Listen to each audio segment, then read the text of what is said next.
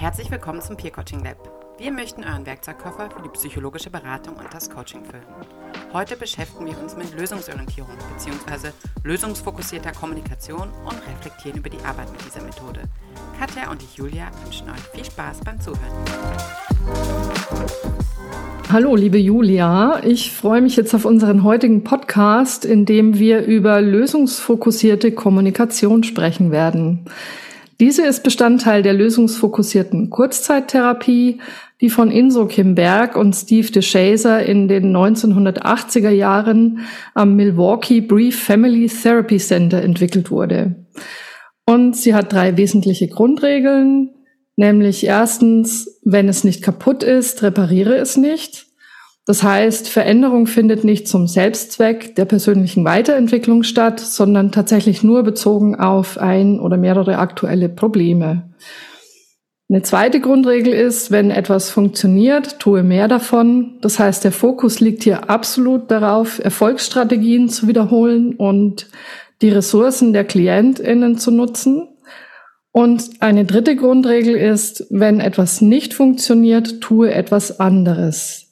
Und das bedeutet, dass man möglichst schnell alle Strategien verwirft, die einem den, dem gewünschten Ziel nicht näher bringen und stattdessen etwas anderes ausprobiert, was vielleicht hilfreicher ist oder hoffentlich hilfreicher ist, um zum gewünschten Ziel zu kommen.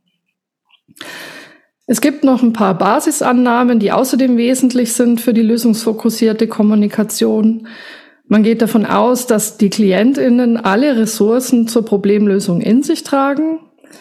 Außerdem, dass Menschen nicht auf eine Diagnose, eine soziale Schicht oder Geschichte festgelegt sind, sondern dass sie ihre Zukunft gestalten und verändern können. Also es ist nicht schicksalhaft, was mit einem passiert im Leben. Und dass kein Problem ständig auftritt, sondern es gibt immer Ausnahmen, die man für kleine Veränderungen in Richtung des gewünschten Ziels nutzen kann. Und zu guter Letzt geht die lösungsfokussierte Kommunikation noch davon aus, dass viele kleine Schritte zu großen Veränderungen führen. Die Haltung der Beraterin ist hier eine Haltung des Nichtwissens das heißt, in dieser Rolle ist es unsere Aufgabe, mit den Klientinnen deren Ressourcen und Lösungen durch geeignete Fragen herauszufinden und dann mit ihnen ganz konkrete kleine Schritte hin zum gewünschten Ziel zu definieren. Während des Gesprächs liegt der Fokus außerdem darauf, die Klientinnen in einer sogenannten Lösungstrance zu halten und nicht das Problem oder dessen Ursachen zu analysieren. Zu Beginn eines solchen Gesprächs wird natürlich schon das Problem einmal gewürdigt als solches und dann versucht man aber möglichst schnell ähm, in eine lösungsorientierte Gesprächsführung zu gelangen und dort auch zu bleiben. Genau, nach dieser Mini-Einführung im Schnelldurchlauf ist meine erste Frage an dich jetzt, Julia. Wie waren denn deine Erfahrungen mit dieser Methode in unseren letzten Peer Coaching Lab Sessions? Kannst dich noch erinnern? Ja, also generell bin ich schon mal immer ein großer Fan, wenn man einfach davon ausgeht, dass der Klient selber die Ressourcen hat. Ich finde das total wichtig. Also es gibt ja in verschiedenen Ansätzen da, dass es halt nicht, wo ja oft dann auch manchmal so, also der Klientin oder Klientin ja auch kommt und sagt, hier ist mein Problem, bitte löse es für mich, dass man sich da nicht hineinziehen lässt. Was ich auch total spannend finde, ist halt diese erste Grund Grundregel, die du gesagt hattest, wenn es nicht kaputt ist, repariere es nicht. Wo ich denke, dass oft ja auch Probleme irgendwie konstruiert werden wo man dann denkt, oh ja, ich müsste eigentlich mich ganz anders verhalten und Sachen anders angehen und morgens um sieben meine produktivste Phase haben, wo man denkt, ist das wirklich ein Problem oder kannst du die Sachen nicht einfach so machen, mhm. wie du sie bisher gemacht hast, weil es doch auch funktioniert hat? Also das finde ich eine wichtige Unterscheidung. Also da schon mal genau nachgucken, gibt es überhaupt ein Problem? Oder ist da nur irgendwie ein Anspruch, der von außen kam, der eigentlich gar nicht wirklich, ja, also notwendig ist, da so eine Riesensache draus zu machen. Mhm. Vielleicht liegt die eigentlich ja, das woanders. Ähm, ich habe mir am Anfang ein bisschen schwer getan mit dieser Einstufung, wo man ja dann fragen kann, ne, eine Stufe eins bis zehn, ne, wo bist ja. du jetzt? Ähm, wo ich da manchmal so finde, dass so ein bisschen Distanz daraus kommt. Also wirkt für mich ein bisschen konstruiert. Ich, ich schaffe es noch nicht so gut, das wirklich so authentisch ins Gespräch einfließen ja. zu lassen. Obwohl ich es da ganz spannend finde, was, was du ja damals auch ähm, schon gleich angemerkt hast, dass es ja ganz oft rauskommt, dass man nicht bei Null anfängt. Genau. Also vielleicht noch zum Hintergrund, dieses eins bis zehn ist ja, kommt so aus dem systemischen Ansatz, wo man halt immer einschätzt, auf einer Skala von eins bis zehn, ähm, wo stehst du gerade, wie würde die zehn aussehen, also was wäre das perfekte Ziel, das du erreichen möchtest. Ähm, genau, und wie, wie kommst du auf dieser Skala von meinetwegen drei beginnend über vier, fünf und sechs zu deinem gewünschten Ziel, das die zehn wäre und manchmal reicht es ja auch schon zur acht zu kommen. Ähm, es, also ich muss sagen, mir kommt es auch manchmal ein bisschen künstlich vor. Andererseits habe ich die Erfahrung gemacht, dass die Leute doch ganz gut dann eine Aussage treffen können, wo sie denn ungefähr stehen auf, auf so einer Skala. Sie können es ein bisschen ja, handfester einordnen vielleicht.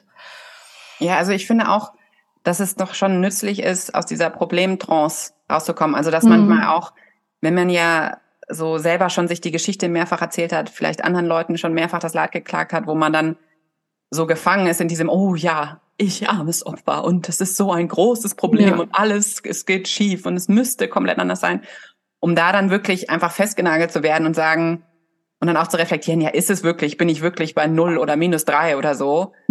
oder ne? Ist es nicht wirklich ja. eigentlich schon, bin ich ja. schon fast bei der Hälfte und will ich wirklich zu zehn? Ist das erstrebenswert, also diesen ja. den großen Aufwand. Ich meine, da gibt's auch diese 80-20-Regel, ne? Also lohnt sich dann genau. dieser Riesenaufwand, um dann von acht da noch kleine Schritte weiterzumachen? Oder ist es nicht eigentlich bequem, bei acht zu sein? Obwohl ich auch andersrum, ähm, wo ich selbst damit gecoacht wurde, ähm, so ein bisschen mich ertappt gefühlt hatte, wo dann ne, die Wunderfrage, was ist, ne, wenn jetzt plötzlich du auf einer 10 bist, mhm. wie sähe das aus? wo ich gemerkt habe, da war ich noch mehr eigentlich in dieser Pro Problemtrance und haben so eine Minimalsache irgendwie als ja. geschildert, ähm, wo man dann, also genau, wo ich dann eigentlich gebraucht habe, so von außen die Sache so, ey, also ist das wirklich das große Wunder? Oder ja. ist das nicht eigentlich so der nächste kleine Schritt, wo es dann schon mal irgendwie Erleichterung wäre? Ja, das wäre vielleicht wichtig, dann nochmal abzuklopfen, so aus der Rolle des, des Beraters oder der Beraterin. Ist das jetzt schon das Endziel oder geht da jemand nur mit so Minimal, äh, mit so einer Minimalidee rein? Andererseits ist ja die Frage, ähm, oder man fragt ja immer außenrum, was wäre dann anders? Äh, was hätte sich verändert? Wäre dein Problem dann noch da? Und vielleicht reicht ja auch ein ganz kleiner Schritt um dein jetziges Problem wirklich zu lösen. Also ich frage mich gerade, muss die Wunderfrage wirklich so groß sein? In deinem Fall was hätte sie vielleicht größer sein können oder sollen? Das weiß ich nicht, weil ich jetzt nicht dabei war in dem Coaching. Aber das ist so ein Gedanke, der mir gerade kommt. Wie groß muss denn die 10 sein als Ziel? Ja, obwohl ich schon finde, also mhm. meiner Erfahrung nach, wird einfach beim Wünschen und Wollen und so schnell dann so die Praktikabilität irgendwie dann mit einem Riegel mhm. vorgeschoben, wo das ja eigentlich zwei unterschiedliche Sachen sind. Einmal ganz groß zu träumen und zu gucken und einfach sich frei zu machen von ja. der Umsetzung, sondern das als wirklich zwei unterschiedliche Schritte zu sehen. Erstmal mhm. träumen und fantasieren und wünschen und wollen, ohne jetzt dann schon 25 Schritte weiter ja. zu denken, wozu ich tendiere. Wo ich denke, mhm. damit, damit beschränkt man sich ja und ja. ich finde das schön zu sehen, also wenn man das bei anderen Leuten auch so auslösen kann, also diese Befreiung von diesen selbst auferlegten Beschränkungen und ja. einfach zu gucken, ist es wirklich nur das möglich, was ich mir jetzt so als, oh ja, dann ist es gerade okay, ich kann es wieder aushalten.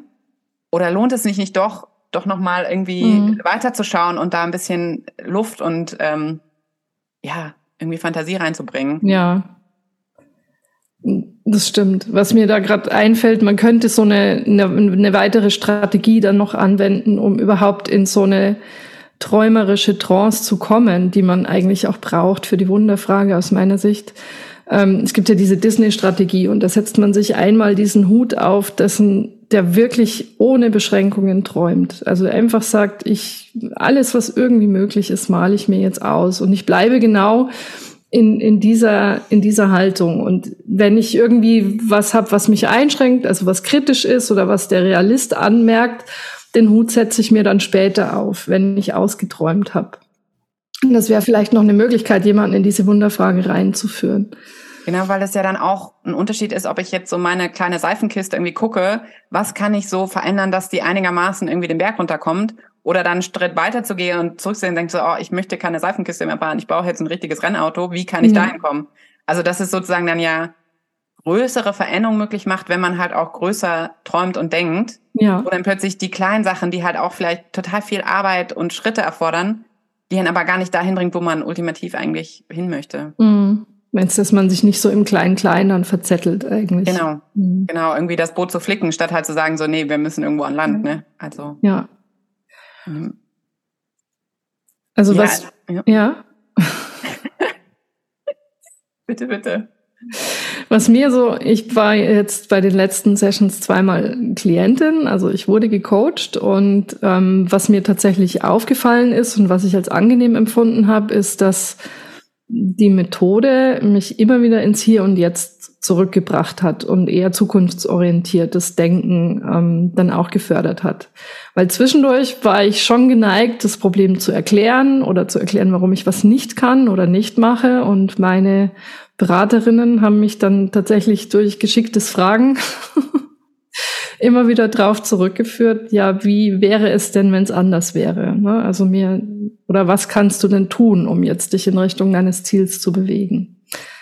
Und ähm, das habe ich als sehr angenehm empfunden, auch als erleichternd letztendlich, weil ich mich gar nicht so sehr mit dem, warum ist es nicht so auseinandersetzen musste.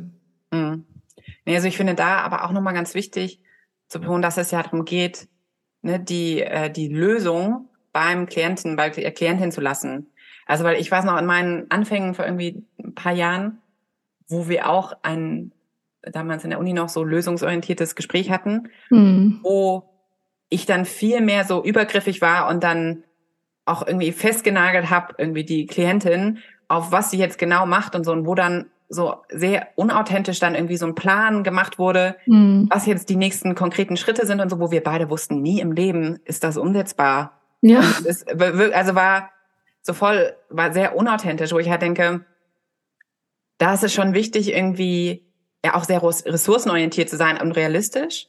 Ja. Aber was ich in den Gesprächen ich hatte, wo eigentlich oft rauskommt, dass es eigentlich gar nicht so um so riesige Schritte geht, sondern auch einmal eine Würdigung, wie weit die Person schon gekommen ist und wie eigentlich, äh, also in den meisten Ausnahmen, da eigentlich schon viel erreicht wird und so ein bisschen, mir fällt jetzt das nicht, aber diese Selbstwirksamkeit irgendwie ein ja. bisschen zu, zu entfachen und zu sehen, das Problem ist nicht so riesig wie zuerst gedacht und ich bin weiter, als ich dachte, ich bin auf dem richtigen Weg. Also da ja. hatte ich voll das Gefühl, dass darin irgendwie auch so die Stärke lag, statt jetzt wirklich so einen Zehn-Schritte-Plan, wo man jetzt macht das und das und jeden Dienstag und hier und da.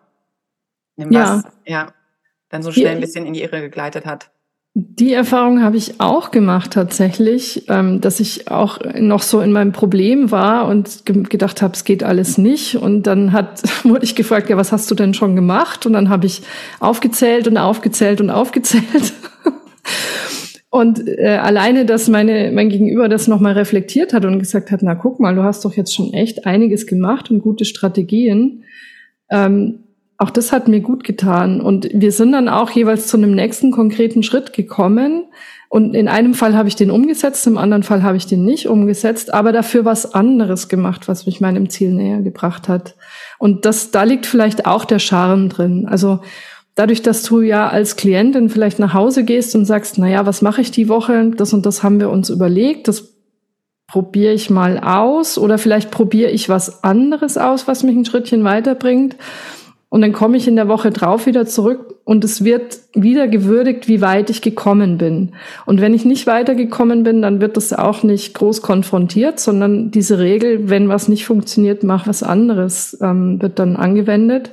Und man überlegt halt, na ja, was könntest du denn stattdessen tun? Na, vielleicht noch was Kleineres oder anderes. Und ich finde, das finde ich sehr entspannend eigentlich. Also es ist ja auch so, dass ja Probleme meist erstmal als riesig und dadurch so ja unnahbar irgendwie wirken. Und man denkt so, mhm. oh, ich habe mhm. überhaupt keine Angriffsfläche und das dann durch halt die kleinen Schritte, ne, wie isst man einen großen Elefanten irgendwie Stück für Stück.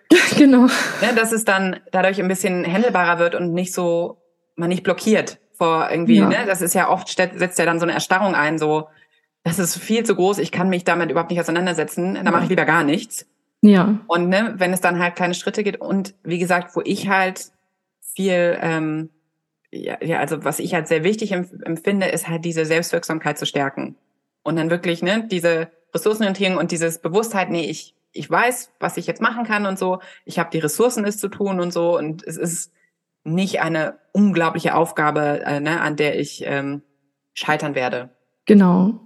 Und vor allem, ich brauche nicht, also mein, meine Beraterin oder mein Coach muss das Problem nicht für mich lösen, sondern ist eigentlich nur ein Sparingspartner dafür, dass ich eine Lösung entwickle für mich und äh, reflektieren kann. Also so stellt sich's mir dar. Genau, also und das macht unabhängig, finde ich. Ja, und es ist ja wichtig, auch jemanden zu haben, der einem auch hilft, so den Blick zurück zu machen. Also welche, welche, welche Strecke hat man schon zurückgelegt? Also es ja. ist ja oft so, dass dann irgendwie man nur nach vorne guckt, so beim Ziel. Oh, und das habe ich alles noch vor mir. Ja. Und dann vergisst zurückzuschauen, so, oh, das habe ich alles schon hinter mir, das habe ich ja. schon geschafft, ich bin schon weitergekommen. Und auch dann nicht, ähm, was ich auch finde, gerade bei so Zielen, man, dass man ja dazu neigt, die, die, ähm, die Ziellatte immer weiter zu verschieben. Je näher ja. man kommt, desto weiter wird sie weiter geschoben und so weiter. Ja. Ne, da geht ja noch mehr und es muss noch mehr und so. Und da wirklich dann, dadurch, dass man so konkret war und so konkrete Aussagen machen musste, was mhm. ist jetzt ne, auf äh, der Skala bei acht, ne, wie erkenne ich das?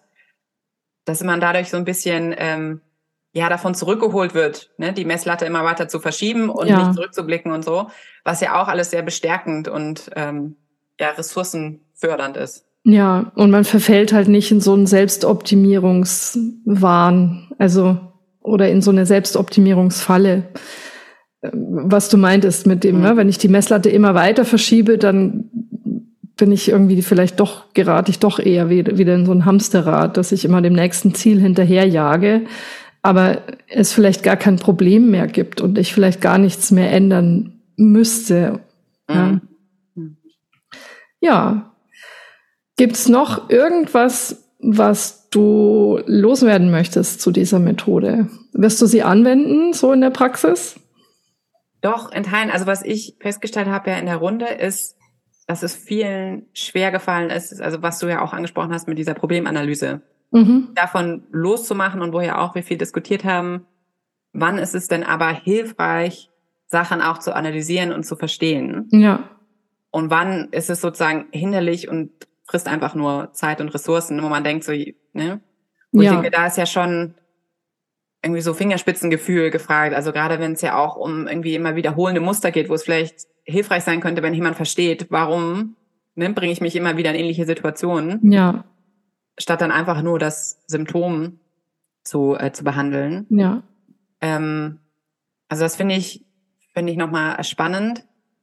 Ich kenne es jetzt auch aus dem ähm, Unternehmenskontext wo das super hilfreich ist, auch in Arbeit mit Gruppen. Also weil dort kann halt auch, wenn man so einen halbtägigen Workshop hat, der kann einfach ausgefüllt sein, wenn Leute jammern und erzählen, wie groß das Problem ist. Ja. Da sich dann sozusagen diese mhm. Sachen anzuwenden und wirklich zu überlegen, so, nee, vielleicht gibt es da noch Sachen, die da unter der Oberfläche brodeln und so. Dafür sind jetzt aber gerade, dafür sind wir nicht hier, das wäre ein separates Thema. Wie ja. können wir jetzt nach vorne schauen, weitergehen, ohne auch da irgendwie zu verteilen, wer jetzt wo Schuld hat und was hätte anders laufen müssen. Ja. Sondern einfach, wie, welche Ressourcen haben wir, wie können wir so zusammenarbeiten, dass es jetzt weiter nach vorne geht und so. Und da finde ich das super hilfreich, weil dafür einfach auch nicht der Raum ist und da auch jetzt die Erfahrung und die äh, ähm, Beziehung, die ich gemacht habe, eigentlich auch nicht sinnvoll ist, da groß das zu befeuern sozusagen, dieses ja. Problem und Schuldzuweisung und alles Mögliche, sondern es sehr befreiend dann auch sein kann, einfach wirklich konkret nach vorne zu schauen und da zu machen und dann zu sehen, dass es sich ändert. Ja. Ja, ich schließe mich dir da an. Also ich würde sagen, es, man muss gucken, ähm, reicht es aus, ähm, für, für ein bestimmtes Problem wirklich rein lösungsfokussiert zu arbeiten oder liegt dann doch mehr dahinter und man muss vielleicht doch in eine andere Richtung gehen. Ähm, dann gibt's ja auch noch den Unterschied zwischen Beratung und Therapie. Ähm, wenn man jetzt zum Beispiel eine tiefenpsychologisch fundierte Therapie macht, dann wird man natürlich auf Ursachenforschung gehen bei Problemen. Ähm, aber bei so einer Beratung oder Lebensberatung, finde ich, ist das schon ein wirklich super Ansatz, um überhaupt mal auch in, in eine andere Art des Denkens ähm, den Klienten oder die Klientin führen zu können, eben weg von dieser Problemtrance. Und ja, also gerade bei Gruppen oder im Unternehmenskontext kann ich mir wirklich vorstellen, dass es sehr gut funktionieren kann, wenn man die Gruppe in diese Lösungstrance führt. Mhm. Also wenn einem das gelingt. Ja. Deswegen, also ich denke, da ist einfach super wichtig die Bewusstheit, ne? wie du halt sagst, dass man halt ne als Berater, Coach oder dann auch Therapeut sich halt bewusst ist, wo ist man gerade? Sind wir ja. gerade bei der Analyse und sind wir beim Problem oder sind wir bei der Lösung? Und was ist jetzt aktuell das Sinnvollste, das Effizientste ne? und das Wichtigste, um halt weiterzukommen? Ja. Okay. Damit beschließen wir unseren Podcast für heute. Ich danke dir für den Austausch, liebe Julia, und freue mich jetzt schon auf den nächsten Podcast. Es war wie immer eine Freude. Herzlichen Dank, dass ihr wieder dabei wart. Wir sind Katja Tresse und Julia Pudi. Wenn ihr Fragen habt oder als angehende psychologische Beraterin, Berater oder Coaches beim Online Peer Coaching Lab mitmachen möchtet, schreibt uns gerne eine E-Mail an peercoachinglab at gmail.com und bald werdet ihr uns auch auf der Webseite peercoachinglab.de besuchen können.